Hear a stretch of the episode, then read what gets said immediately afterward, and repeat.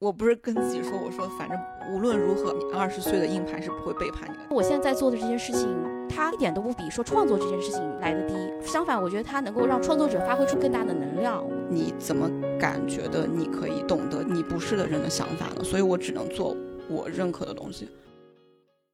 各位听众，大家好，这里是有关紧要第二期。坐在我对面呢，是我非常好的朋友海带岛。海带岛呢，很多人都认识他，是从豆瓣上开始的。那么他也是一位编辑、一名译者、一位自由撰稿人。他最新的译作就是翻译了由明世出版的《邂逅户川纯随笔集》。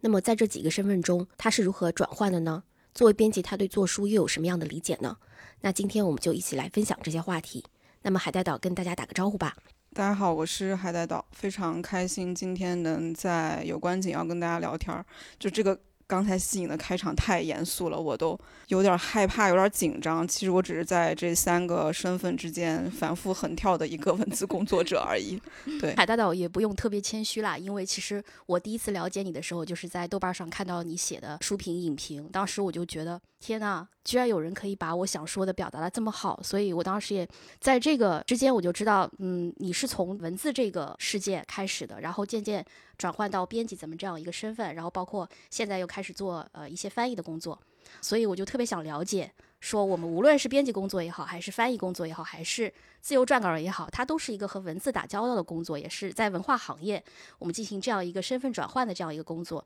一直以来也特别好奇，虽然我们俩关系特别好，其实一直也没有关于工作或者我们的这个自由职业之间这样一个身份转换有什么交流，所以我自己也是非常想知道这些东西。我其实特别紧张，就是因为这个新电台第二期就我来当嘉宾，说实话不知道我能不能聊出一些让大家觉得有意思的。观点吧，总之就是分享一些我在这个行业里面得到的一些经验，或者说我自己想到的一些困惑的地方，就跟大家一起分享吧。好，那我们就先进入第一个问题啊。之前也知道你是读的专业是日语系嘛，然后后来也是在日本交换了一段时间。第一份工作其实也不是出版行业的，那能不能介绍一下为什么会忽然一脚踏进了这个行业吗？其实就是怎么说呢，比较曲折，还是我本科是读日语的，然后我研究生阶段其实读的是我们戏称自己的专业是豆瓣专业，它专业名字叫文艺学，嗯，就是呃严格来说我们会读一些文艺理论，比如说艺术理论、文学理论，主要是做一个评论或者说文化研究的工作。当时我交换的时候是研究生阶段，是去交换在国际日本研究，做的方向也是做理论相关的。毕业之后呢，我没有进出版业，进了一个互联网公司。当时进互联网公司就是所谓，嗯，笼统来说就是运营吧，也可以理解为是出版业的编辑。其实进互联网公司也不是我已经想好，或者说我是谋划好去主动的进入到这个行业，而是说当时是呃一五一六年，那个是互联网泡沫可能顶峰的一个时期吧。我就从厦门毕业之后，当时可能。呃，也是因为那个有一个互联网公司，他们运营总监看到了我在豆瓣上写的东西，他们需要一些做文字产出、内容产出的人，就问我愿不愿意过去。呃，当时这个公司在北京，就是机缘巧合来了。现在回头来看，那个真的是。呃，一句话形容就是，我觉得每个人都能拿到天使轮的一个时代，真的是这样。我甚至觉得有一种眩晕的感觉。现在，嗯，回过头去回想那个时间段，就是任何一个北京的漫咖啡都有人在聊融资，来聊 A 轮、B 轮。然后我在那个时候学了很多互联网黑话，那个是我的第一份工作，然后做了差不多，嗯，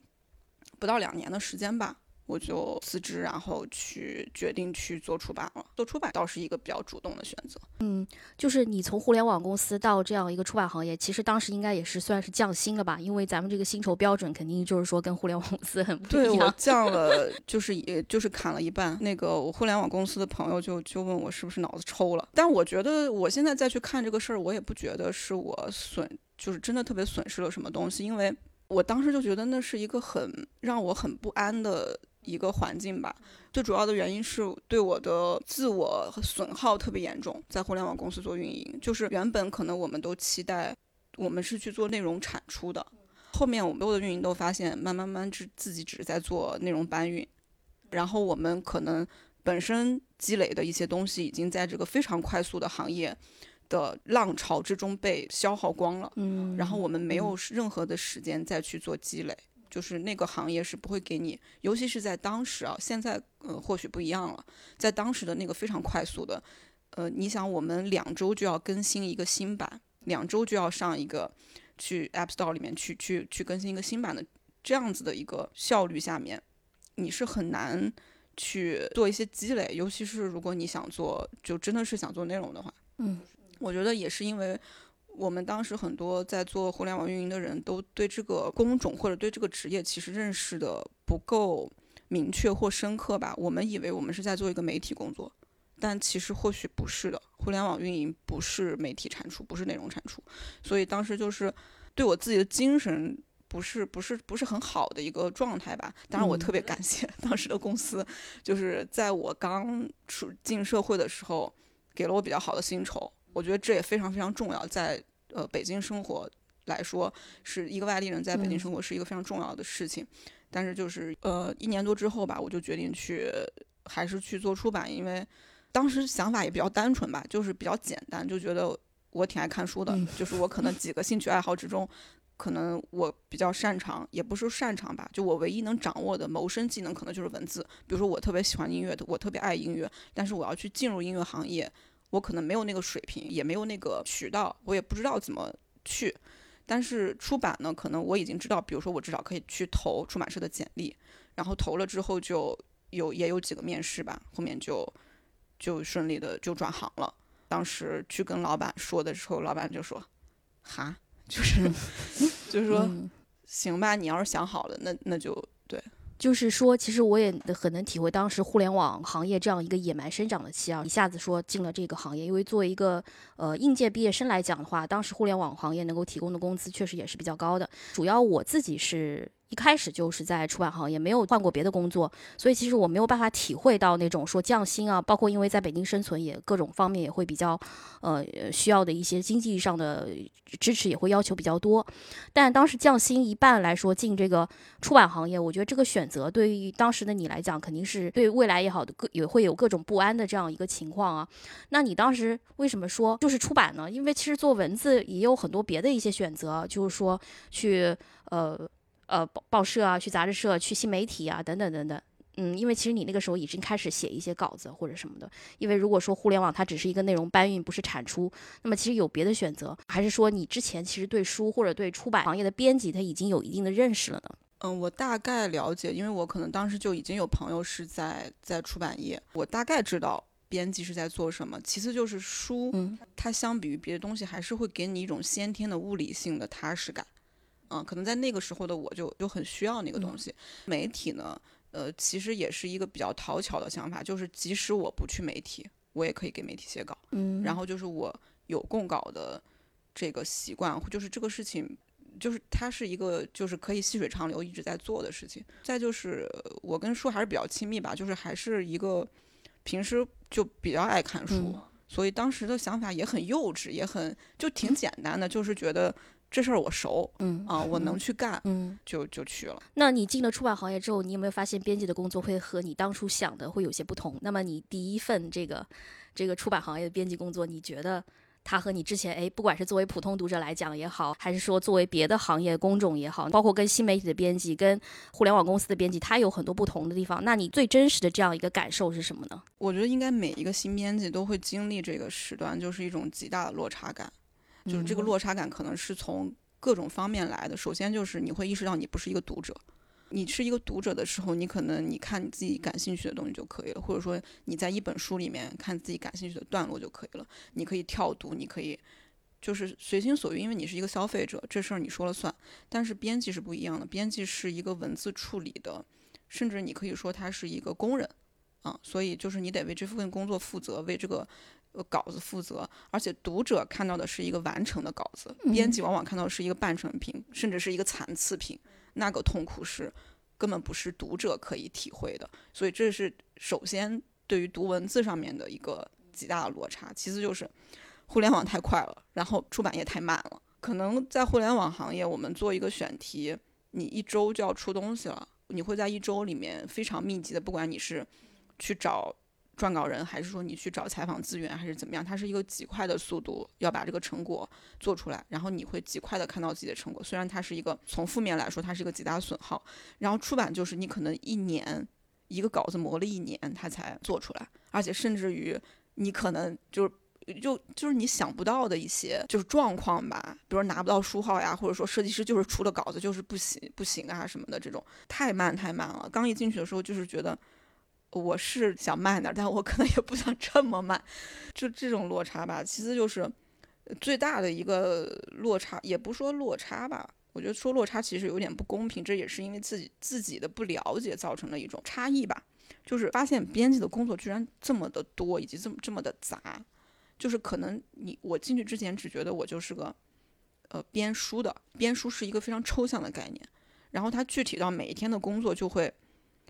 呃。我觉得编辑就像一个产品策划，而且每一本书是一个完全不同的产品，嗯，就哪怕你是同一个产品线的书，它甚至于都是不同的产品。编辑的日常就是，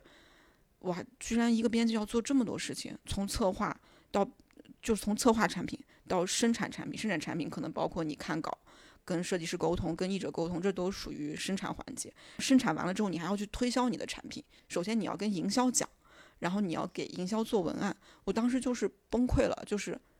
根本我可能就是很天真的觉得我想进出版业跟书近一点，结果发现去了之后就是看书的时间变少了，因为你以前你可能一个月可以看好几本书，现在就是你一个月要把一一本稿子看三遍。对，其实你的这个想法就是跟很多新编辑的问题其实也是差不多的，就是大家好像有一种迷思，就诶，我到了出版行业，到了出版社做编辑，那我的工作我就是看书。但其实现在出版业的这个怎么说呢？它的不管是媒体营销的方式也好，还是咱们产品出产的这样一个，它要求做的是一个产品经理的工作。所以很多说，哎，我可以用百分之八十的时间来去看稿子或者看我喜欢的书，其实这个也是非常不现实的。这个落差，我就是觉得也是很多新人编辑会面对的这样一个问题。那刚刚你讲了，就是说我嗯说了要跟营销去讲，要跟发行去讲，可能开选题会的时候，我要还要跟呃我的同事，然后我的上级去跟大家去讲，哎，我这个选题到底好在哪里？我为什么要选这本书？其实很多已经脱离了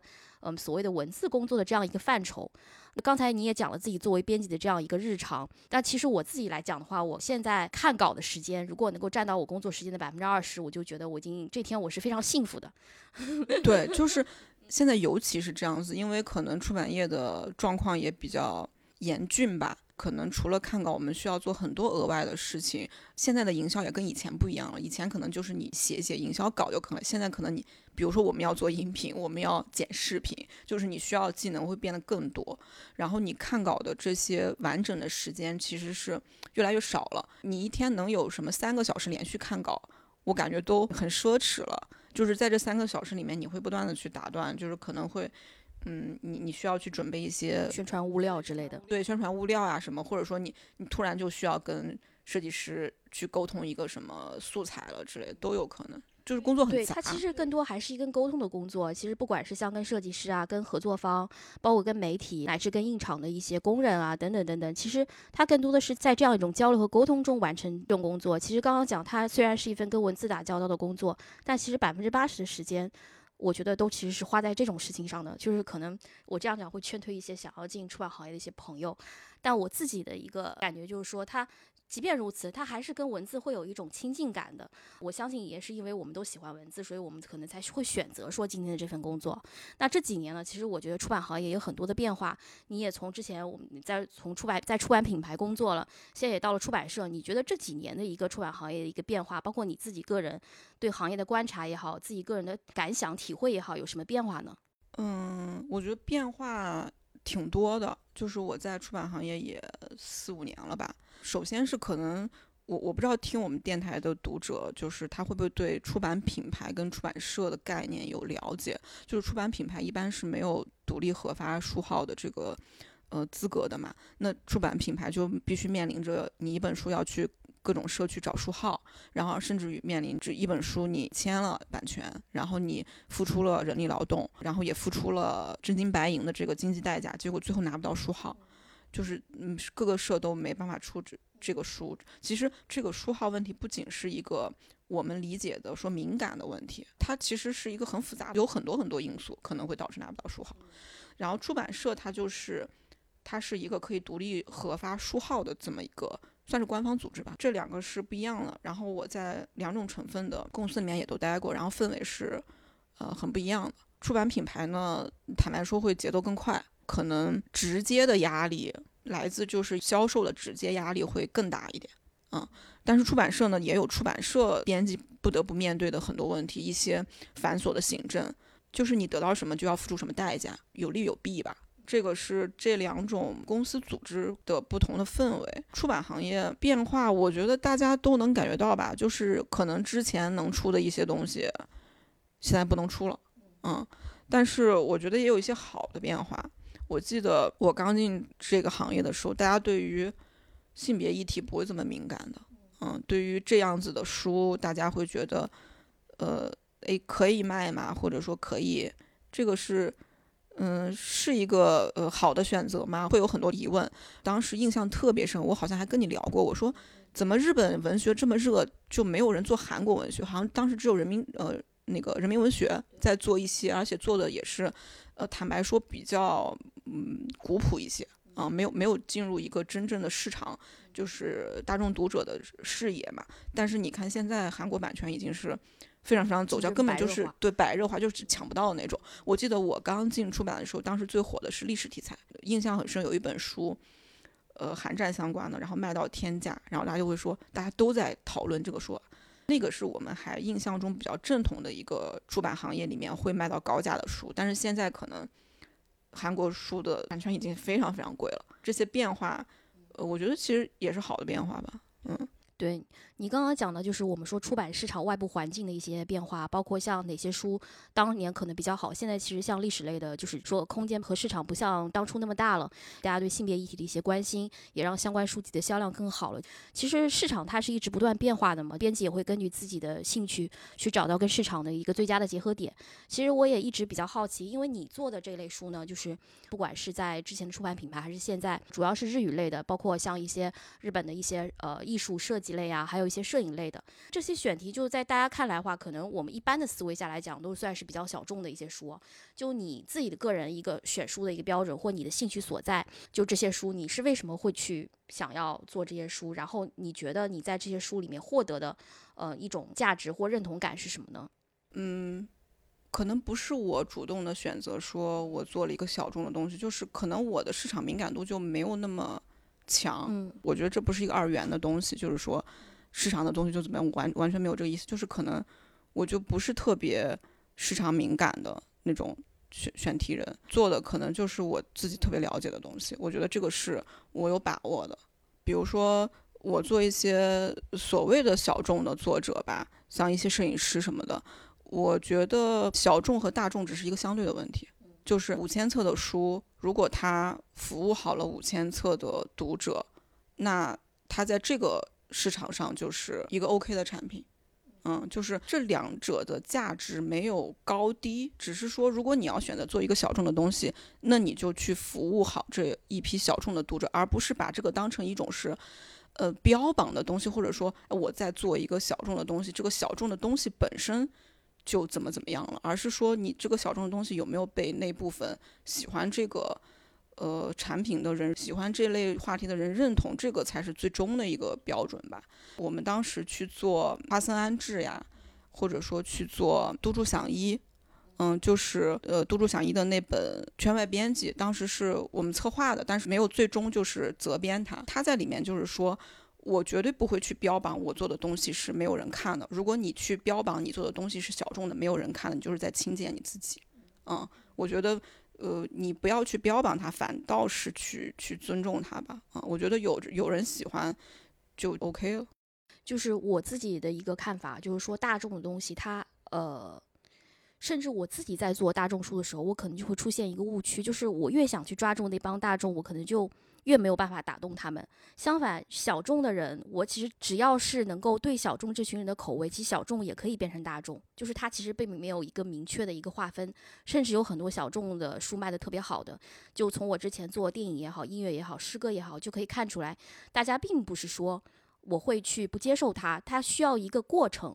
需要一个等待去大众接受它的一个过程。很多东西能变成小众，不管是像那个小金啊，像做那个古川的诗歌，去做宫泽贤的诗歌等等这些，就像你做的一些作品，其中虽然是讲小众，像日本摄影之前都没有什么。公司在做嘛，像你做呃日本摄影，比如像中平卓马的《决斗写真论》，在这个领域也算是非常有代表性的书籍了。后来我也知道这是你第一本责编的书，也想请你说说，哎，这个书有什么呃印象比较深刻的事情吗？这个稿子真的是我觉得可能是对我来说很重要的一个故事吧。就是你刚说那个大众小众的问题，我突然想起一个事儿，就是一个美国的一个很有名的漫画家，名字我记不起来了。他讲过一句话，我觉得特别有道理。他说：“我不能假装自己是一个自己不是的人。”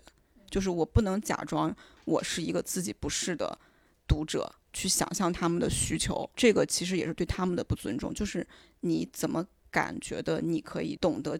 你不是的人的想法呢？所以我只能做我认可的东西，或者说我只我只知道我我喜欢的我，而且我不可能世界上只有我这么一个人。肯定我没那么特别，就肯定有人是跟我是一样的，所以我觉得小证书不存在我就是什么那个问，就只要我能做好的话，它是可以得到认同的。中兵卓玛这个书不是我策划的，这个书是我进了呃前公司第一天上班，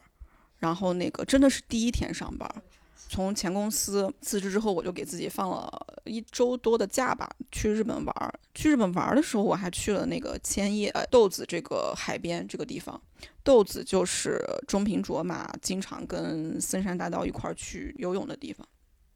然后他们俩经常去那个海边，会去所谓的做做的就是随拍啊。然后呢，我从日本回来的第二天，我我就去上班了，上班了，然后。当时我的那个主编就给了我一沓稿子，纸稿，就说你就从这个稿子开始看起吧。然后我一看就是《决斗写真录》，我说啊，我说这个稿子嘛，他说对，我就当时觉得特别特别的惊喜，就是怎么会有这么巧的事情？就是我知道这个书是出过台版嘛，确实也是很传奇的一个书稿。当时我在豆子的时候，我就还在想，因为因为豆子也是。中平，我不知道那个听众了了解不了解他，我可以稍微说一下，就是他中间因为一个事故，那个，呃，就是他非常怀疑自己的拍照方式，他就去豆子那个海岸，把自己所有的照片都烧了，然后觉得他再也不拍照了，不做不做摄影师了，然后后来还因为喝酒变就是那个，呃，逆行性丧失障障碍，就是整个记忆没有掉了，就是这么一个很传奇的摄影师。我当时在豆去，我为什么要去豆子，也是因为。我很好奇那个地方是怎么什么样的一个样子，然后没想到这个回来第一份书稿就是人生第一份，真的是人生第一份书稿，就是这个书对，然后呃当时觉得嗯是某种冥冥冥冥中的东西嘛，当然这个也是给自己加戏了，呃都无所谓了，就是反正当时很惊喜吧，嗯就觉得哎我可以编这个书稿，也买的也是当时台台版的译稿，然后呢这个书呢其实又特别难做，它难做的点。其实不在于说是这个稿子，而是说从市场层面上来说，嗯，你你了解这这部分内容的读者，他其实都知道台版的存在。然后台版我们知道是王志宏做的，啊，很有口皆碑，然后也是他那个书系里面很重磅的一部作品。然后我就是新人编辑，然后就做这个书，这是之前的嗯编辑留下来的，那个策划编辑已经离职了，但是当时就是愣头青，根本。不不懂这些事情，就是回过头，现在回过头来才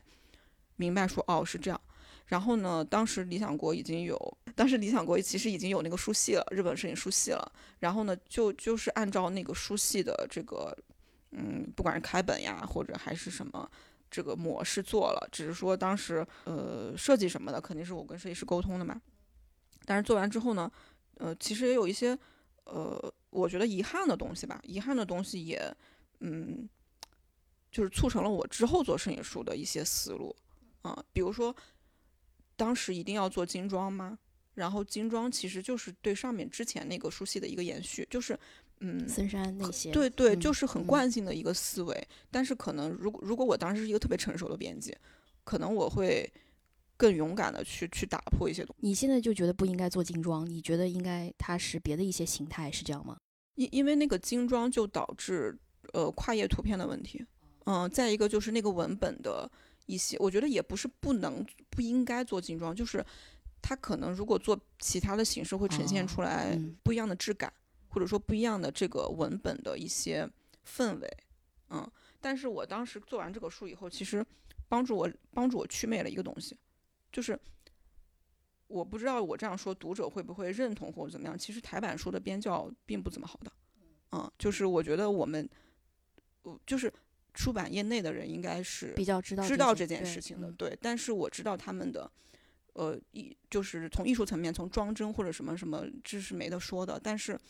可能他们的编校没，并没有我们以为的那么好，可能就有些粗糙吧，因为我也听过他们的编校流程，可能就不像我们会一遍一遍三审三教那样去过啊、呃它可能包括比如说名词统一啊，它的一些呃注释的这些部分，我觉得相比较而言的话，可能我们简体版的要求会更高一些。比如有很多出版社也有一些质检，对对对，就嗯可能是行业流程不一样吧。就是我会发现，可能有时候那个目录是错的，之之之类的事情，对这类的低级错误其实其实包括前后名词不统一啊什么的之类的，就大家可能对台版书，因为一直以来的话，台版台湾出版这些都是比较丰富，种类比较丰富，也可以说给我们提供了很多精神的养分。但实际上在编校方面的话，其实就我们自己，因为我们其实出版社是非常严格的，非常非常严格，它甚至有很多出版社像万分之一的这样一个质检率，其实很多成熟的编辑第一次也是很难过的。就他有时候会严格到这样的地步，我们也很多人编辑就苦于被抽到的话，这个环节。对对对，那刚才聊到就是中平卓玛这本书，其实我个人是非常喜欢这本书的，也是我认识你的一个开端。因为为什么呢？因为当初在豆瓣上，也是因为看到了那个你写的中评的那个评论，就是关于 provoke 那个，所以当时我在做一个公号嘛，所以也是联系你，就是有转载。我们其实我感觉我们应该好像是通过那件事情认识的，就我当时就觉得，哎，这个编辑的。写文章，我觉得我非常非常喜欢，因为我自己当时也在写，可能我觉得那个杂志的，对对嗯。对对，他是其实他是讲森山中平还有那个呃他们高丽峰他们三个人办那个杂志的一篇文章，但我觉得他把介绍的非常的好，而且他跟中平其实本身也有很大的关系嘛，所以我当时也去看了，就了解中平卓玛之后，我也是找到这个书，也知道就是你责编的，所以就说哎我有这样一个编辑，他一直在做一些摄影类的、艺术类的这样一些书，呃写文章也非常的厉害。所以就是因为这个契机嘛，所以也知道了你，包括知道知道了我们在某些方面，在某些兴趣方面，我觉得非常合，就包括你喜欢那些作家，三岛啊，呃其实我印象比较深是你之前做那个坂口安物呃，对对，堕落论的那个，四山的，就是这些，就我会觉得这个真的非常巧，就像就是有一种命中注定的感觉，就像中平的嗯稿，就感觉像属于你的一样，天哪，这么说 会有这样一个感觉。嗯但是反正就是对我来说很重要吧，这个这个对对这个对对这本书对我来说很重要。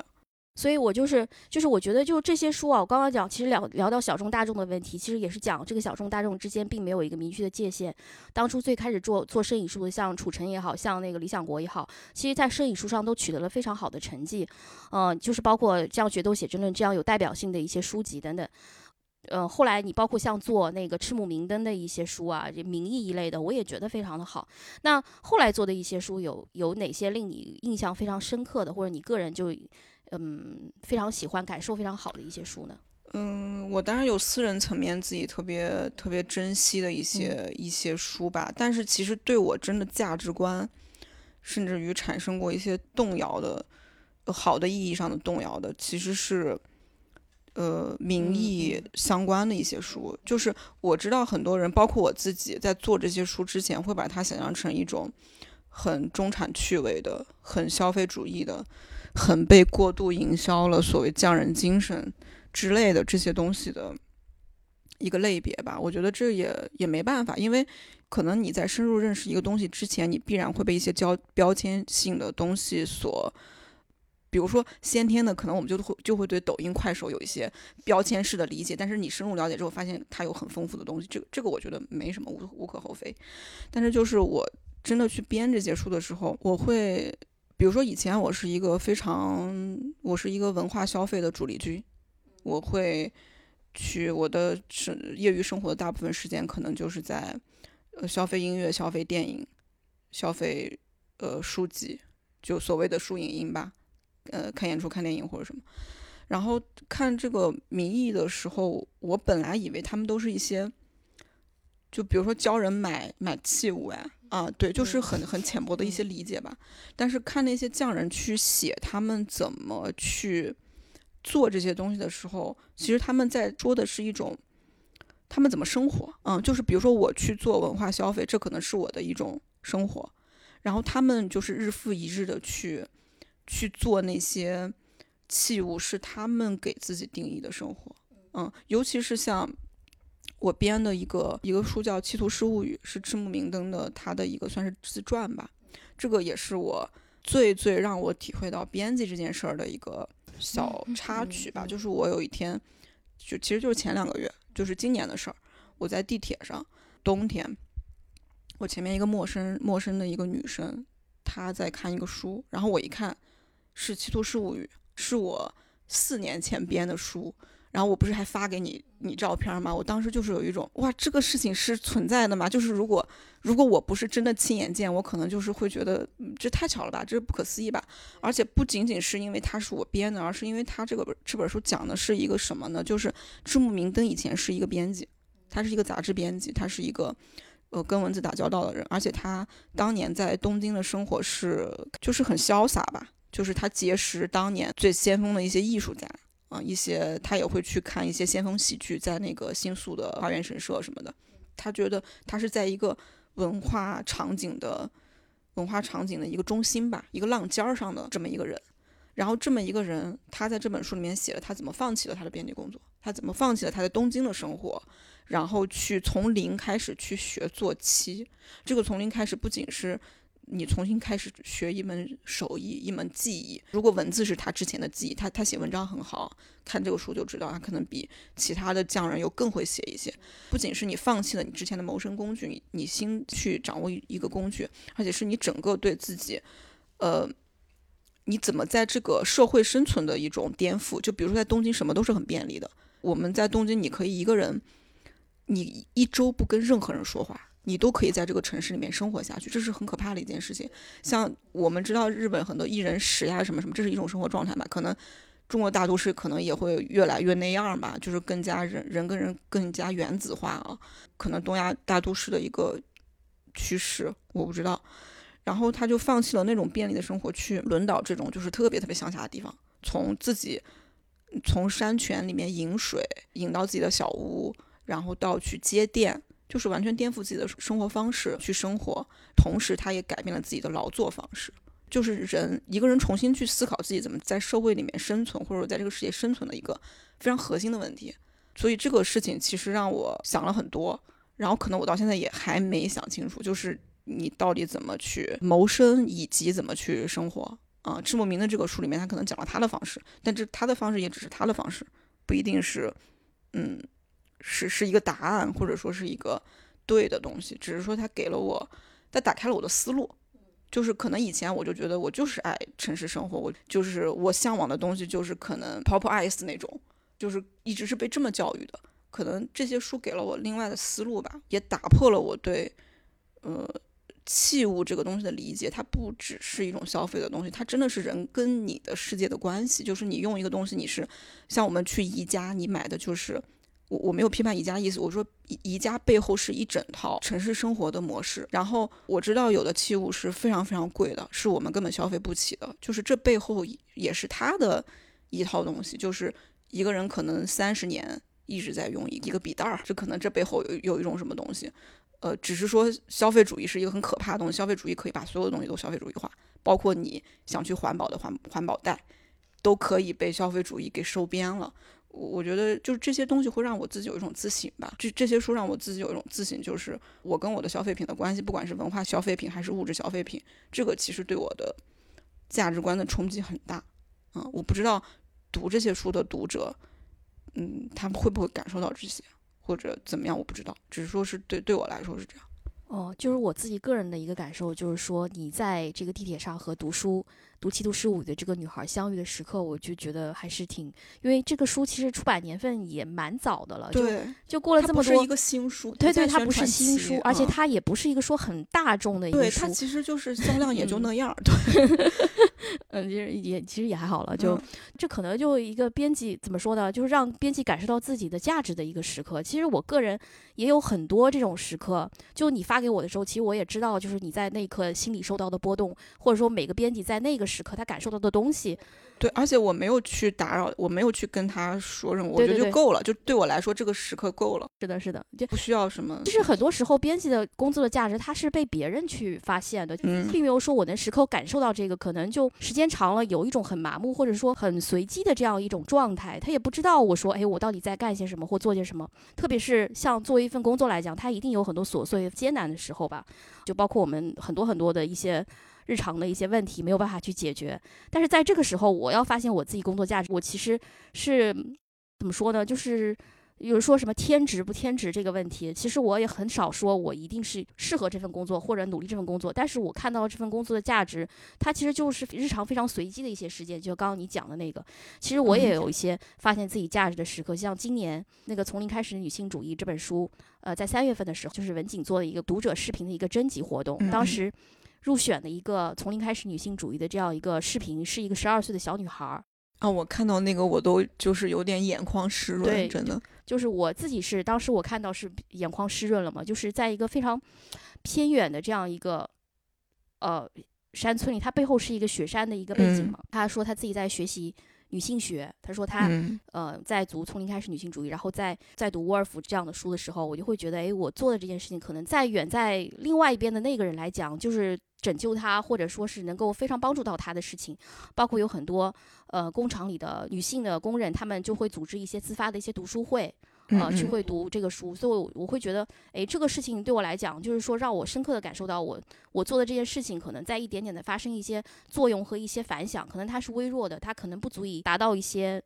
呃更加广的地方。这种时候，我觉得嗯会比较认同，哎，我做的事情还有点用，就像你在地铁上的那一刻一样。从零开始的女性主义还是触达面很广的，还是掀起了很多嗯讨论的。对它虽然是成为一个代表书籍，但我还是觉得在某些地方，它被别人误解，或者说女性主义被人误解的时刻还是特别多。特别是我最近的一些感受吧，嗯就包括嗯和一些不是我们行业的一些朋友，或者说嗯，聊天，或者时候他们其实还是不太了解这个东西。就是我自己还是觉得我还很有必要在这个领域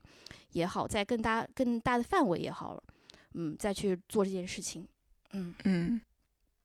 刚刚其实也讲了，就是我们两个都有一些这种时刻呢。那刚才其实也你讲到说，我们做民意也好，做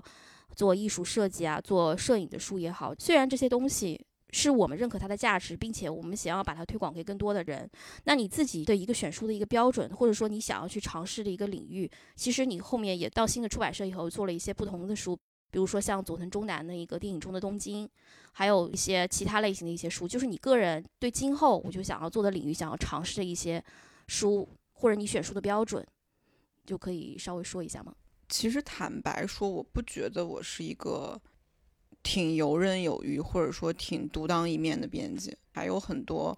可以去精进的地方吧。比如说选书这件事情，其实我现在做的书也不能说是完全跟我自己的喜好是很严丝合缝儿，或者说很匹配的，可能就是很多很多原因吧，比如说决断力啊，比如说执行能力啊，很多很多知识也很复杂的一个层面吧。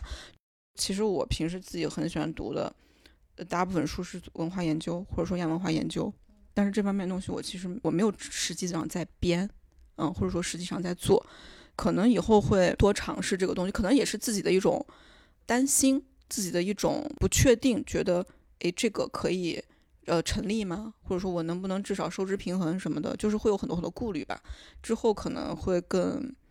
呃更坚定一点儿。就像我自己说的，我觉得我不能去想象一个我不是的人，所以我不能去想象一种我不能我我不喜欢的书或者我不了解的东西，所以我还是会去做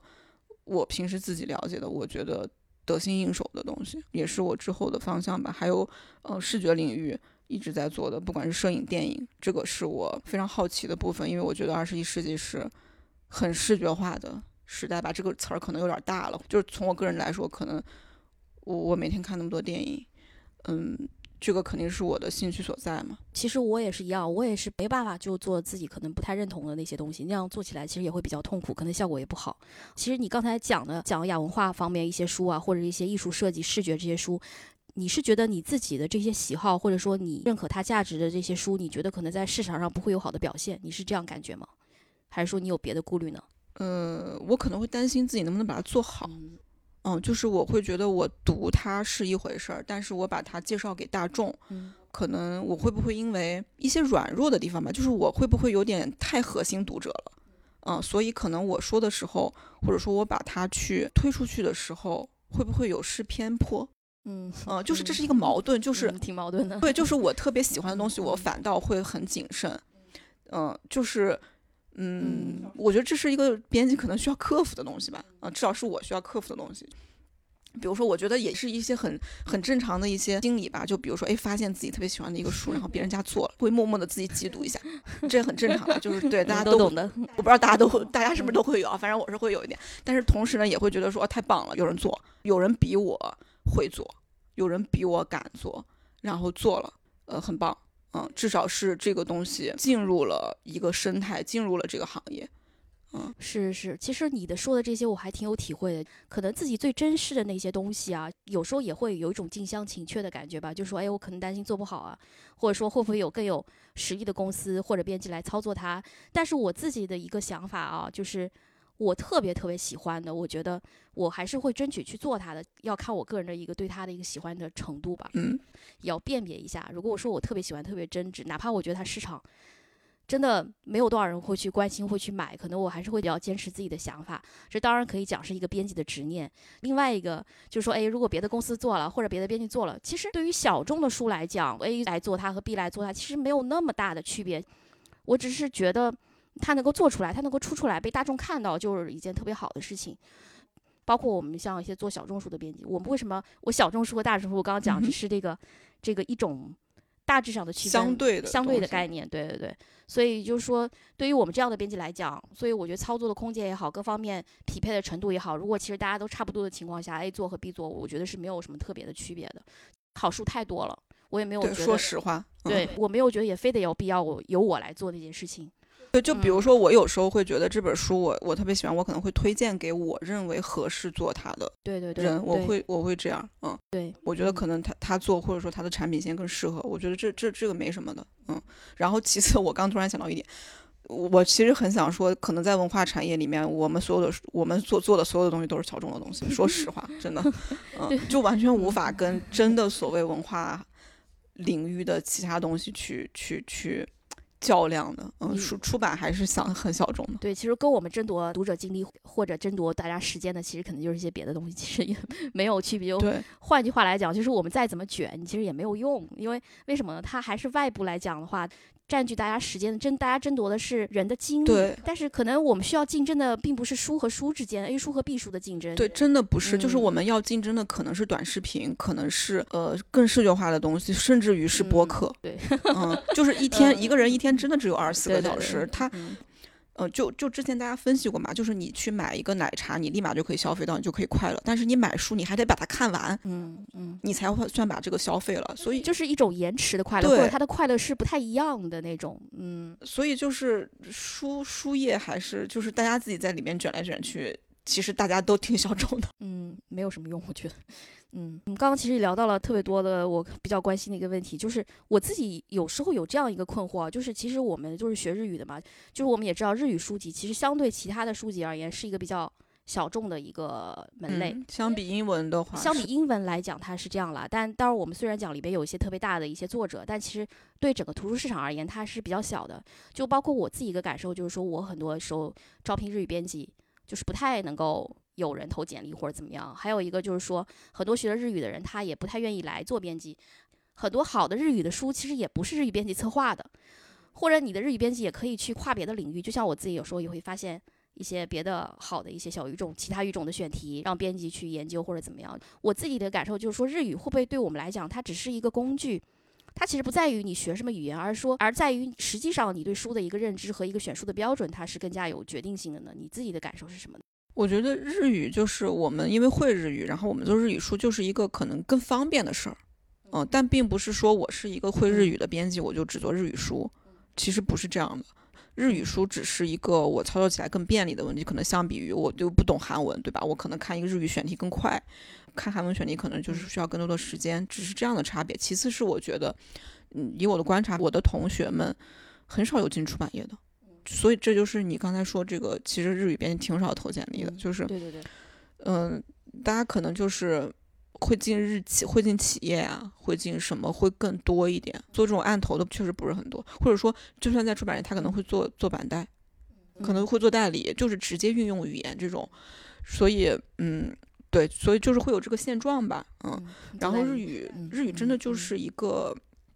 就是语所有语言吧，就是一个工具吧。对我我自己感觉就是越来越觉得它语言只是工具。而且说实话，我们都知道日语出版业其实是有一些过度浮华之处，这跟他们的结算方式是有关的。这个我还是也是听一个日本日方的出版商说的，就是他们的结算方式跟我们不一样。他们是出了书，我不知道现在改变没有改变，就是前两年反正还是这样，就是只要出版社出了书，中盘的那个所谓的批发商。就会付百分之多少的马洋给他们，嗯，所以他们会想要尽量出书，对对对，就是把盘子做的大的，对，把盘子做大，所以会导致他们其实图书市场有一些泡沫繁华的现状，嗯，包括我们会觉得说，哎，怎么日日本就是。好多人都可以出书，也也跟他们书号系统有关啊，就是跟跟我们不一样，我们不是，就还他们的出版行业就是属于那种过度对过度发达，就是他就是不停的必须要造马洋来保持这个行业的这么一个活力，或者他一个基本盘。就刚刚你讲的泡沫，其实它实际上它的它的 title 就是它的种类是比较多的，但可能单品销量可能就没有以前那么好，就至少没有它在鼎盛期就是那么强。但在我们看来，日本的出版行业还是非常优秀的，就是说在全世界，因为很至少他们是丰富的品类。量是是没得说的，我觉得这个其实跟他们消费者就是长期文化市场的消费者的习惯有关，他们有非常垂直的那个品类，就哪怕一本书这是一个特别特别小众的书，他们也有人在，就是有固定的人在消费它。嗯，下面我们好像有点扯远了，扯到日本出版行业里面去了。那就还是回到做编辑这个话题吧，就是你现在你觉得你在目前阶段，你作为编辑，你还有什么困惑、什么困难？你觉得最大的对于你来讲的困难又是什么呢？呃。我觉得还是选题决断力吧，就执行力吧，选题执行力吧。我觉得，呃，产品制作环节其实都是一些见招拆招的事情，也没有什么可以总结的东西。你不同设计师的性格也不一样，不同译者的性格也不一样，稿子真的千奇百怪，没有什么总结的经验。但是选题可能，嗯，虽然说起来好像是一个玄学，就是某些编辑做的，某一些编辑他做的书，他就是有自己的一些感觉，在这个可能是。甚至于往最深的那个层面去发掘，这可能就是一个人性格的深层的一些东西啊。可能说不定，其实说实话，对我来说，做不做编辑不是一个生死存亡的东西。其实我也蛮理解你讲的，就是你刚刚讲玄学，其实它可能有一半是玄学吧，它另外一半我觉得呃是一些外部的一些东西。我自己觉得有时候你把一件事情做得特别好，但是它不一定能够给你相同的回馈，可能你不经意间做的事情。就它的效果会特别好，就是也可以这么说。我觉得可能你做对了一些事情，但是当你再去复盘的时候，其实你也不知道我究竟哪件事情做对了。所以我经常也会讲说，我只是尽我自己最大的努力，至于结果，我就真的没有办法去预估。就尽人事听天命嘛，我有时候会对自己这么说。对，而且就是你你能做的，也就就是你改变不了你改变不了的事情嘛，就是你只能就是改变自己，或者说你只能控制的是只有自己。对，就是外部的东西就只能是。对，就听天由命。刚刚也聊了很多做编辑的话题啊，就我们现在就说说做翻译啊。其实翻译对你来讲的话，也不是不是说一开始就介入的。那当时是因为什么契机开始做翻译呢？其实我做翻译比做编辑早。哦，是这样吧？对，是做翻译比做编辑早，而且做翻译这个事儿就是特别顺理成章、特别顺水推舟的一个事儿。嗯，先说明翻吧，就不是商翻，就不是给出版社做的活儿。就是我当时在不是在读日语系嘛。我当时就特别迷四山修斯，然后我们有一个外教，就是胆敢在课上给我们放四山修斯的 《死在死者田园记》。对，然后我就是作为一个语言练笔，就是首先是特别迷他，我就去图书馆去找有没有日文书，有没有他的日文书，然后就发现图书馆有，然后呢，我就很想去，我就发现中文没有人在出他的书，当时一本都没有，台版好像只有一本什么。不可思议图书馆吧，嗯，也不是他的代表作，其实，嗯，然后我们图书馆就有日本书，我就说那就，不然我自己就是试着翻一翻。当时就是想法很单纯，就是想一边练个笔，一边就是多了解一个我喜爱的艺术家。当时特别巧，就是，呃，豆瓣上的那个小春山，他做了这个的四山修斯的小站。当时我们都在四山修斯，哇，好古早的话题，就现在这个小站都被炸了。在四山修斯的这个小组里面问说有没有人可以一起来充实这个小站，然后你知道大一大二你真的就是语言初学阶段很闲的，我就说哎我可以做这个事情啊，我还蛮有兴趣的，然后就一直持续的在那个小站里面翻译四山的杂文，当时把那个呃自自杀学入门给翻译完了，反正也有个几万字，然后。就是一篇一篇的这样贴，那个是我最早开始做所谓的翻译吧，就是坚持做这个事情，也可能是因为这个事儿吧，我就是等到我去，我还没毕业，当时就有编辑来找我，问我愿不愿意就是接翻译的活儿，然后当时真的特就是好傻呀，就是什么都不懂，然后签的那个合同还是买断合同，现在就是想想就是坑嘛，但当时真的不懂，呃，反正就是翻了一本。基本巴纳纳跟和和隼雄的一个对谈，那还是我就还没毕业的时候，就是那个是我翻的第一本书。其实，嗯，那个书好像出的也比较晚了，后来是隔了蛮久才出。对，隔了蛮久蛮出的，可能中间嗯就是出版社有一些什么问，就是七七八八的人的变动吧。但是他们是他们是那种就是给了稿就就是就就给稿费，直接付钱那对种。对，嗯就不一样。那当时就是说，因为那个基本巴拿纳和和隼雄那个书，应该是当时编辑找到你，其实不是你自由选择的这么一个，对，那个就是你自己从个人兴趣上来讲的话，可能也应该不是你的兴趣所在吧。嗯，我当时会接也是因为我当时觉得基就是还挺喜欢基本巴纳纳的，就是大学那个时段就是那个东西就是还蛮吸引我的，嗯，然后又因为和和就是人头也在那里嘛，嗯，就是确实这两个作者都对，而且又是一个对谈，就为什么当时就是胆敢斗胆接下来，就是因为对谈，就是觉得说还比较简单。怎么说呢，就是他就如果是文学作品，我可可能会就拒绝了，可能就是会觉得还是呃嗯，会对自己有觉得说这个文学作品，我觉得还是要慎重吧，嗯，对，所以当时就是也是各各各方考虑吧。嗯，那你后来其实也翻译了很多作品，像那个也翻译过像，呃，色泽、色泽龙艳、原子温，包括我们已经上架了的户川纯，对，也在这里跟大家安利一下我们那个海带岛老师新的译作户川纯的《邂逅》。吓死了，嗯，没有没 有，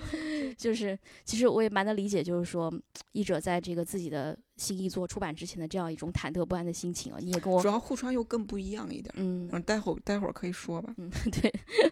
就其实你也后面其实这些作者，我觉得都应该是你非常喜欢的一些作者。那你个人就在翻译的过程中，令你非常印象深刻的，或者说喜欢的，你觉得是哪一部作品呢？哎呀，我觉得都是我的心心头就都是心头挚爱呀好，真的后面真的都是像原子文，你你找到我的时候，我就我就特别开心。然后，哎，我觉得总结一下，就是这些这些我其实翻译的这些我找到你的第一本应该是押金手那本，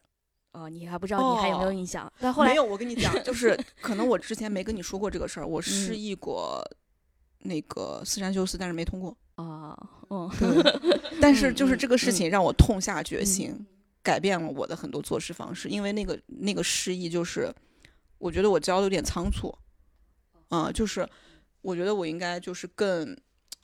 更更认真的去。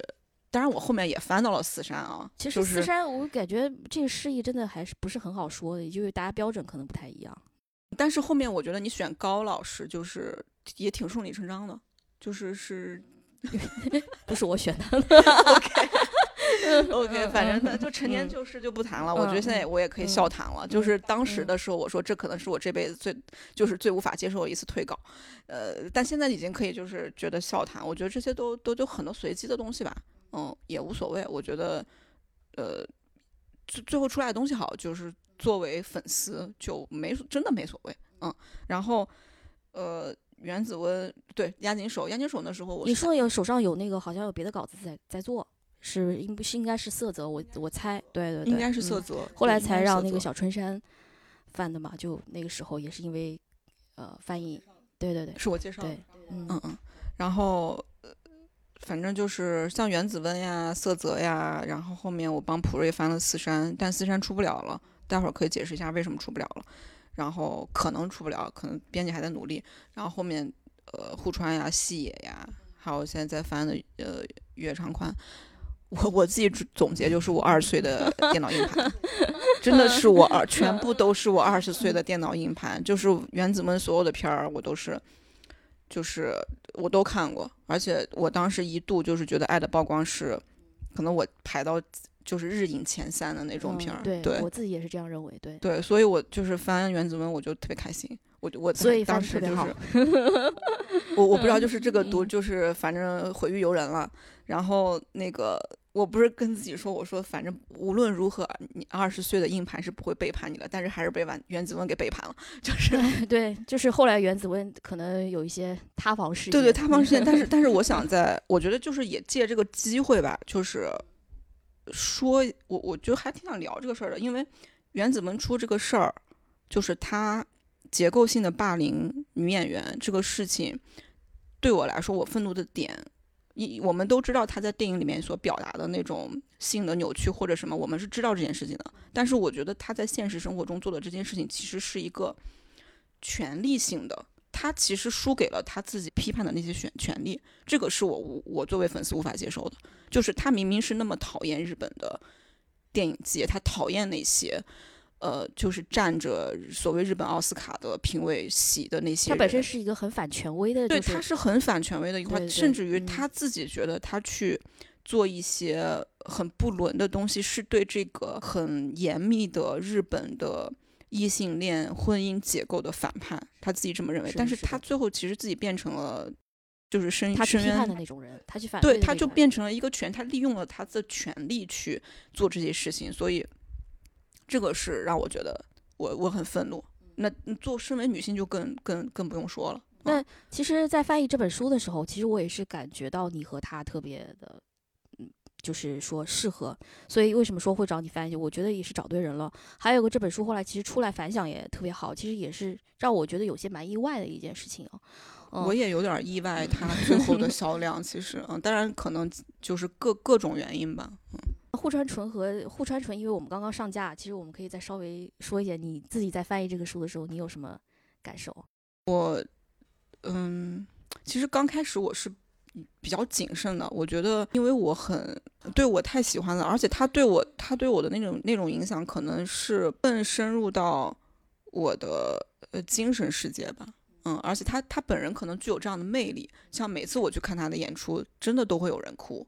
嗯，人们就是会被他这样子去感染到。如果大家看了书的话，我今天就是还在看评论，就发现说，大家说那个看起来好像书里面也讲了一些就是轻松的事情，但是整体来说，这本书不知道为什么会让人觉得有一种忧郁跟沉重的感觉，就是可能他我觉得是偏忧郁沉重呃的。嗯，我对，就是嗯他本人就是看起来就是他想想要是一个可爱的人，是一个什么，但是他可能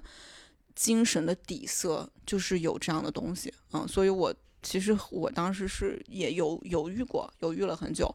但是就是就是还是还是还是翻了嘛，对，还是翻了，就是而且呃，我翻这本书的时候是我三十年里面人生的最低谷。没有之一，我觉得他他每次对我来说都能有这种效果，他都能以一种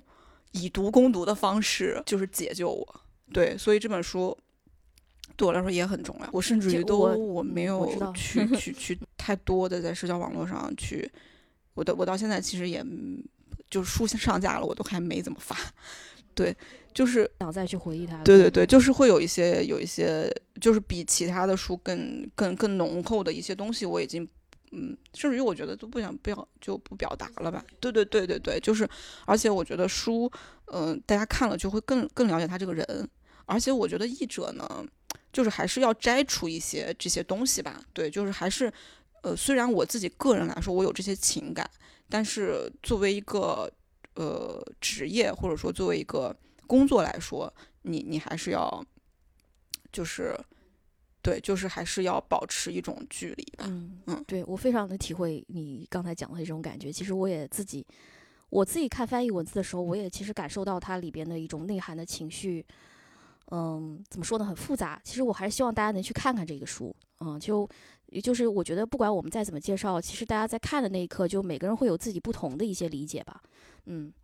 那就刚刚说到了，也翻译了你翻译的一些作品啊，就是就关于翻译这个工作，其实我们也知道它它不它是一个转换的一个过程，一种语言的转换，一种思维的这样一种转换。就比如说我们在翻译阅读一个作品的时候，它可能更多带给你的是一种阅读的快感，但是你真正要用母语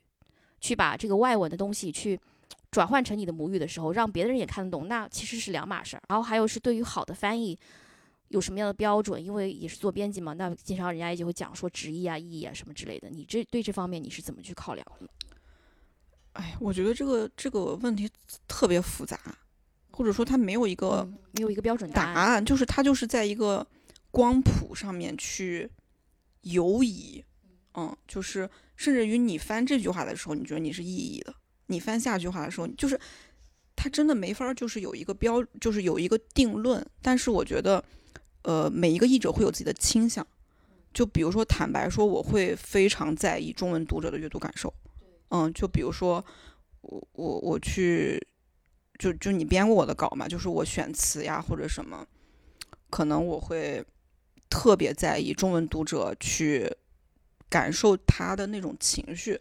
嗯，就是呃，我觉得这个是，嗯，因为我们。所面对的是中文的消费者，中文的读者，而不是日文的读者。嗯，我觉得让他们顺畅的读这个东西是，呃，是我最在意的东西。但是我不觉得这个东西是跟你的准确性是一个，是一个矛盾的，甚甚至于它在它不矛，就是为什么他们不是两个极端，你必须要去站一头那种。对，只是说你会有一个倾向，嗯。对我，我是我的倾向可能是我会特别在意中文读者读的那个流畅度，但是比如说对一些日文的他们独有的一些东西，就是我们文学上可能会说一些陌生化的东西，嗯，我可能会去想要保留，嗯，但是这个前提是我不想去呃破坏掉那种中文读者的阅读的一个感受吧，对。就你自己说的，因为可能大家做编辑，其实也因为也会改一些译者的稿子嘛。其实每个人的倾向，我觉得大多数译者呃编辑应该是比较喜欢说更流畅的表达，更呃更地道的中文，呃中文读者更加流畅的这样一个阅读的感受。但其实我也是非常能够体会，就是大家有的一些质疑啊，就是说关于翻译是不是要非常的准确、非常逐字逐句的这样翻译，其实。有时候我觉得应该要破除这种所谓的迷思啦，因为其实两种语言说白了，它两个语言系统不可能每个词和每个词都是对应的这样一个关系，就是你可能一个词你根本在中文里根本找不到任何可以贴切的说法，在这个时候怎么办？其实我们更在意的是这个中文的一个氛围、氛围感，它一个感觉和它原文它是不是有一种对应感，而不是说每个词和每个词要去对应，这是我自己的一个标准，就是对，包括我自己看译者的稿子也好。我会去感受它那个原文的氛围和我所感受到中文的氛围是不是一样，而不是要求说每个词逐字逐句的这样一个对应的关系，哦，那样读起来它可能都不成文了。而且我觉得翻译这个事儿吧，它是一个你如果要改的话，它可以一直精进下去的东西。就是如果你让我一直去改我的这个稿子，我可以一直改下去，对。但是它作为一个产品，它是它是无法的，嗯，就是你你对一个文章的翻译。就很难有尽头吧，就是说的可能严重一点，就是这样。就是你你现在就是当下，你觉得是这样子的选词是更好的，可能过一段你会觉得有更好的。嗯，就是它它就像写文章一样，其实没有关系的。其实很多艺术都是有遗憾的成分在的，都没有完美的，没有完美的艺术。我一直这么感觉。就那你比如说你自己做编辑的时候，你会帮译者就这句话我可能不是很理想，或者你觉得你有更好的表达，你会去改吗？嗯，我会尽量不改，说实话。嗯，就是说，如果是错的话会改。嗯，然后语法会改。嗯，比如说这个词儿，就是可能我觉得有更好的说法，可能他但是译者可能对，但是我可能我就不改了。嗯，就是择优的，而且这个择优是我觉得的择优呀。就可能在他那儿不是择优，在他那儿可能是一个反反的。对对，其实我自己个人也是比较，如果说如果说我觉得没有错误的情况下，我一般也是会比较尊重译者的译法，因为他可能每个人对语言的感觉也好，就对好的标准也好，他可能也会不一样嘛，所以我会尊重译者的选择和想法。因为文风可能也不一样。对，就有的人他喜欢用一些成语，但有的人觉得可能用一些成语做一些排比，什么是一种非常，呃，会读起来比较老，对，比较传统。他可能有人不喜欢，我觉得这就这没有好坏之分，其实就是一个个人喜好的问题。所以在就是文体的问题。对对对。而且你改了他这一句，那你你要你整你不可能整篇改，对吧？就是，对，就是很难改，主要这个事儿。嗯，是的。那刚刚我们也聊到很多翻译，那么现在其实你也翻了不少类型的一些作品啊。就刚刚也讲到，就是嗯，应该好像都是以非虚构小说，好像没有再翻译过，是吗？对，嗯，其实不太敢，有点儿，嗯，我觉得可能文学，嗯。那今后有没有想要尝试的翻译类型，至今就没有涉及的那种呢？其实还是很想翻研究性的，就是我就是文化研究性的，嗯，因为我觉得可能我会，嗯，本着对读者负责的原则，就比如说我去加一些注呀什么之类的时候，会更得心应手吧。就比如说，呃，像细野。的散文啊什么的，就是可能我我知道他在说什么，我知道他讲的那些东西是什么。嗯，OK，就是其实你现在在翻的那个，应该算是你比较喜欢文那种文化类的那种。对，月长宽，嗯，是的。好，大家也可以期待一下那个月长宽的《零年代的想象力》这本书。嗯，好，那那个关于翻译的部分，我们就先暂时就聊到这儿。那现在最后一个，也是我自己个人非常感兴趣的，就是作为。媒体的自由撰稿人的这样一个身份，就当初我也知道你是在像给红魔呀，像给那个深交都在做一些采访，做一些供稿，包括一些音乐媒体。那么是从什么时候开始给媒体写稿呢？当时是个什么样的契机啊？媒体写稿这个事儿，可能是这三个事儿里面最早的。哦，还要就是，对，就是应该是我我还没上大学呢，就是可能。高三的那个暑假就已经开始那个，就是给一些音乐杂志写所谓叠屏啊，就是现在这个东西感觉已经没了，对，没了这个东西，因为碟都没了，对，就是大家都是发单曲了，没有专辑这一说了。然后那个，然后我进了大学之后，我在做一个音乐电台，当时学校的一个我们这个音乐电台叫自由音乐，就是我就特别喜欢听歌嘛，就通俗来说，就特别特别喜欢。那个乐队啊，什么这些东西，我就开始给那个当时也也认识了一些这方面的朋友，然后就介绍我给 Q 呀，给什么这些老牌的杂志写那个，刚开始是写那种呃专辑介绍，然后写评论，然后后面就开始去采访音乐人，呃，这个这个事儿也一直延续到现在。包括我刚开始是采访一些本土的音乐人，然后后面开始因为会会日语这个事儿也采访了，反正几乎我想采的有机会的我真的都，我觉得我也蛮幸运的吧。像那个世界末日女朋友，像三三上宽，我特别喜欢的 T.O.E，然后还像台湾的魏如萱，哎呀，我真的大有，你别再说了，太让人嫉妒了。户川纯就是还是，而且采访纯纯还是在酒店，就是。我觉得就 OK 了啊，在在这个方面也是也是真的是对我来说最愉悦的事情，是完全无无功利心的。那你这是追星生涯，我觉得最大的赢家，真的啊！我我有追星体质，就是我追星运特别好。我去我去那个三浦陵园给希代扫墓，我还碰到了他爸爸的朋友，直接在现场打电话给他爸爸。啊，我天！让我们让我们直接跟 他爸爸对话。对，就是我不知道，可能就是一种什么东西吧。嗯，就是你刚才讲了一大堆令人令人非常羡慕的名字啊。那你采访的这些人里，最让你印象深刻的，你觉得是谁呢？可以稍微聊一下吗？嗯，最让我印象深刻的，其实反倒不是这些日本音乐人啊，反倒是一个一个一个以前的一个武汉的一个朋克乐队，还有一个我呃最近也是马上要出书的一个小朋友叫刘书宇，然后那个乐队叫 A.V 大酒保的主唱陆岩。然后他现在做了一个新的乐队，叫白纸扇，就是嗯，那个文章当时那个采访当时是给 Q 做的封面故事，然后也是我第一哦，我之前也采访过超级市场，就是但是但是路演就是都很嫉妒啊，这些哎，反正就是我就其实音乐是我最最喜欢的东西啊，然后呢，路演就是我们当时就是我那时候就真的太小了，好小呀，就是但是。跟他的那个聊天儿，就是也是扩展了我的思维吧，因为他他告诉我一个概念，我当时没想过，我一直就是，呃，那时候太傻了，就是觉得自己能就是改变什么东西，然后自己会，就是我们，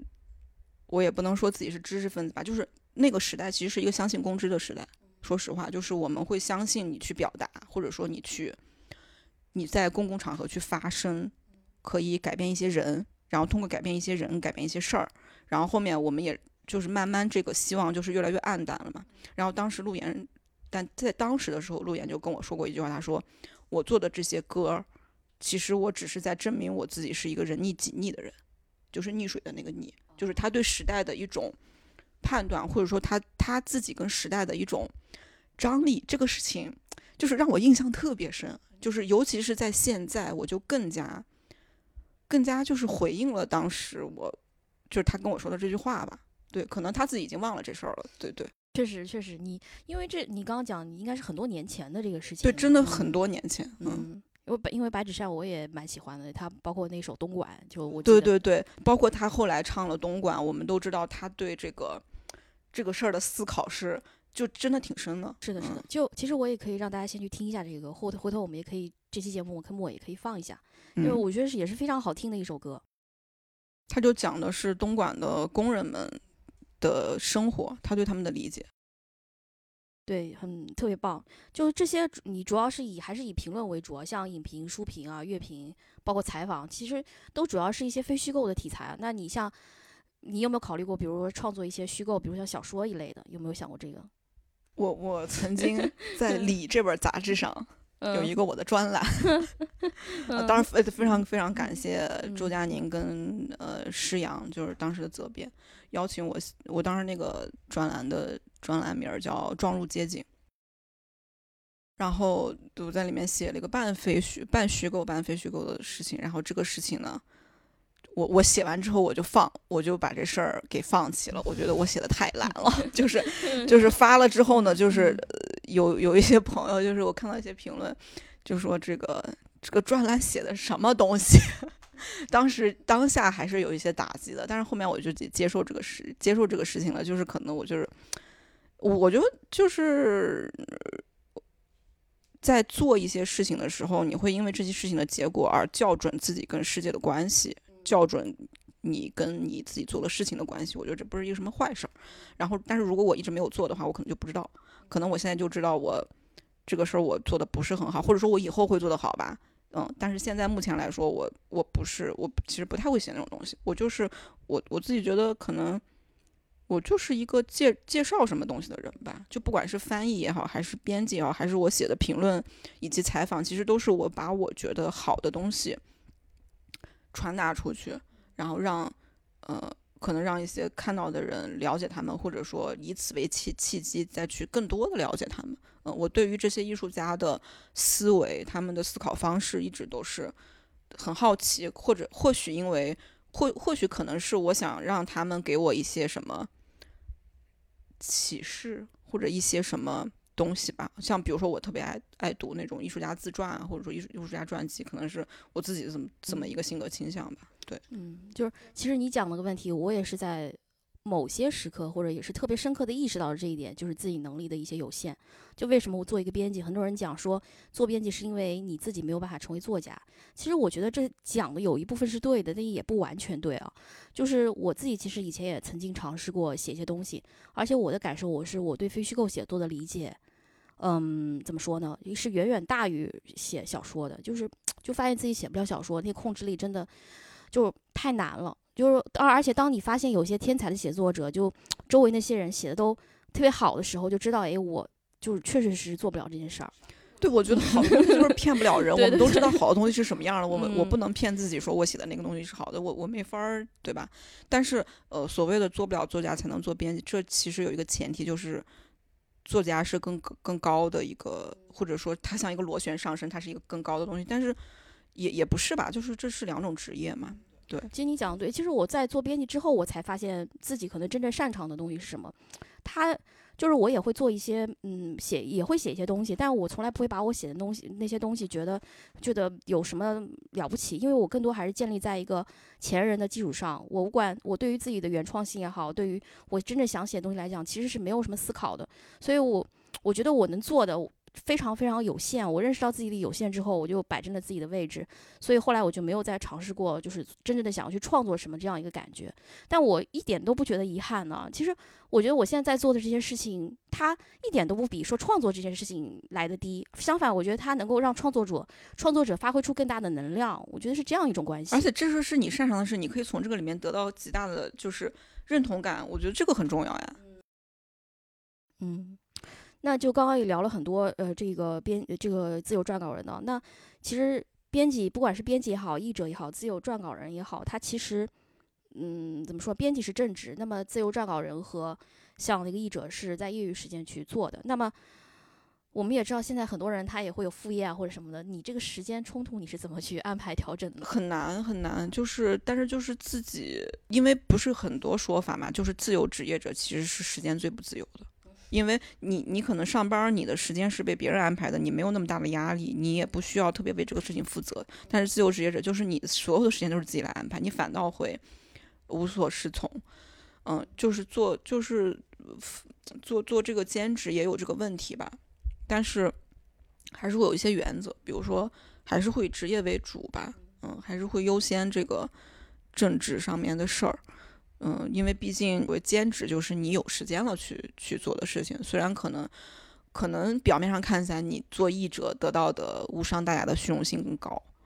嗯，然后但是可能做编辑是一个后厨的事儿，嗯，但是但是你选择了呀，你你已经这样选了，你就要为你的选择负责嘛，除非就是我知道有一些做译者的编辑，可能他最后就他就他就辞职了，这个就是就是他的选择嘛，但是我现在就是我还在。我还没，我这不是还没啊，没有这个意思，就是，就是我是编辑嘛，对吧？这个就是还是我的职业所在了，对。而且其实，嗯，其实我一直在想一个问题，我觉得我们是不是这个行业的这些职位交叉的太多，不是一件好事儿？对，就是有一种好像咱。咱没人了的感觉，就是 可能我们在自己生产、自己消费，或者说我们在，这可能，遗遗憾的来说，可能是因为我们这个行业确实相对于其他的所谓文化产业是比较，我不想用“夕阳”这个词，就是报酬比较低。其实无非就是这个。对对对对对，所以就是，所以如果以一个行业健康发展的这个客观的角度来看的话，这可能不是一个好事儿。嗯，就是。这样子的就是人人力的重叠啊，可能不是一个好事儿，嗯，但是现状确实是这样。我们也知道很多很多编辑也在做译者嘛。对对，就是很多人没办法做全职的译者嘛。其实我还是觉得专业的人干专业的事情，就是说我译者就就是翻译，然后编辑就是编辑。编辑如果兼职做译者，或者说他想要兼职做别的创作者来讲呢，我觉得始终觉得无法两全的。就是你总会有偏重偏向，或者你自己说更愿意去投入精力的那一方，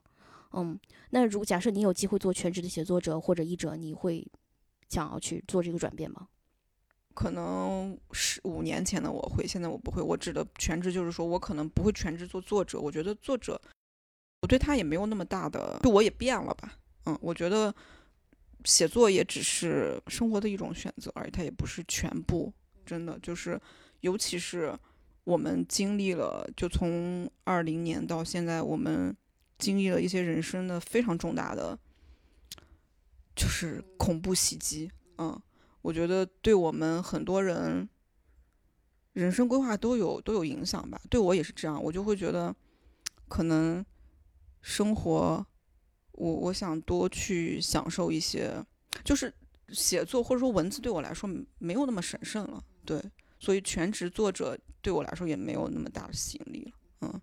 其实我也非常理解这个，就是关于一种未来未来的一种不安定或者不安全的这种感觉。那我们现在还是回到我们文文化行业啊，其实不管是做译者啊、编辑啊、身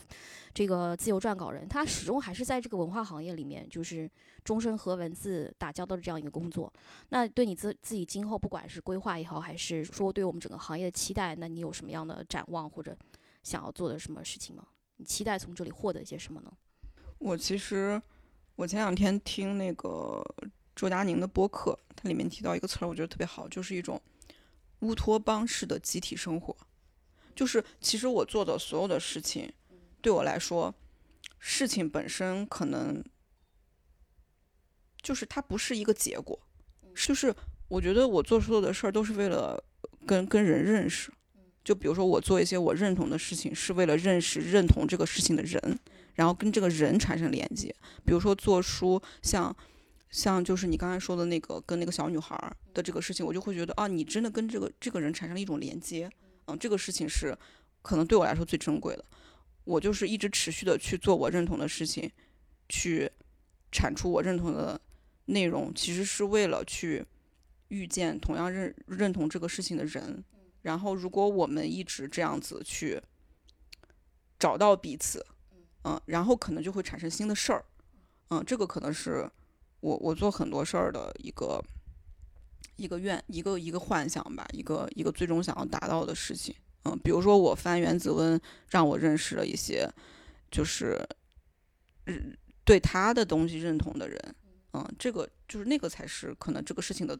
最最终的一个目的吧，对我来说。嗯，其实我也是这么想，我也是觉得，对于文化行业来讲，我觉得人其实是最重要的，就是能在人群中找到你的同类吧，就是这种感觉。像我们俩的认识也好，包括我和很多编辑的认识和他们的交流也好，我都觉得，其实编辑的理解者始终还是编辑。他如果是别的行业外的人，他即使是可能知道你的工作流程，知道你的工作内容，他始终没有办法理解你在这之间产生的一些感想、想法、情绪，来自各个呃方面的一些。嗯，困惑。我觉得编辑的理解者始终还是编辑，这可能也是我想做这个编辑聊天这个这个一个小栏目的一个初衷吧。就我自己这样感觉。那我最后想问个问题：如果职业不是编辑，你自己会？你觉得你会？哦，我还真的有两个就是理想职业。第一个是当厨子，当厨子我就觉得做做做做好吃的，然后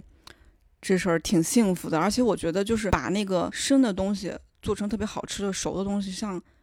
就是像炼金术一样。然后同时他又就很日常，我觉得就可以跟我就是喜欢的人，这个这个喜欢是一个广义的喜欢，就是 share 这些东西，我觉得很很很幸福。而且他有一种我特别喜欢的特质，就是靠手艺吃饭，嗯，就是他是一个很扎实，就是我都会，绝对不会失业，就就是我会这个事儿，就是特别 扎实，就是我就是会这个手艺啊。然后还有一个梦想中的 职业是女装店老板。对，就是特别想开女装店，对，很有意思。对，就是就是两个，而且是在那种我我我的梦想就是在一个小地方，然后开一个外贸女装店，然后定期去大城市进货。嗯嗯，挺有意思。我觉得也很多编辑肯定也有很多理想的职业，但只是有的人是入错了行，但有的人会。想哎，如果不是这个可能，那我会干点啥？在一个平行世界去塑造自己的一个不同身份一个形象。其实我如果是我自己的话，我可能会想要自己是一个，因为我特别喜欢海，嗯，可能会想住在海边吧，当一个渔民一类那种。就是我特别喜欢海，我就在日本旅行，在日本那个留学的时候就去过各种各样不同的海岸，就是我觉得它那个每个海的颜色其实都不一样，在每个季节也不一样。我觉得那那住海边感觉一定特别好，嗯。就可能大家都有一些不切实际的幻想吧，那不一定啊，说不定说不定就十年后会实现。人生这么长，嗯，对对。那我就最后啊，最近出版了一些什么书，然后或者翻译了一些什么书，来跟我们就跟听众一起安利一下吧。嗯，那就请大家关注一下那个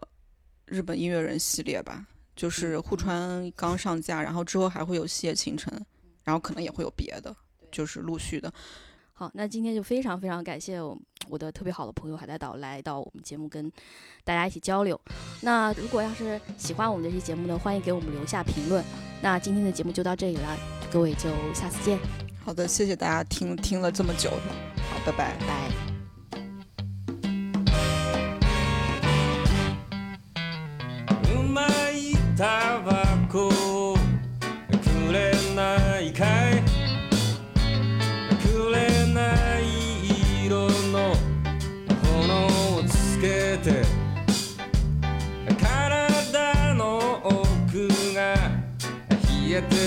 caralho.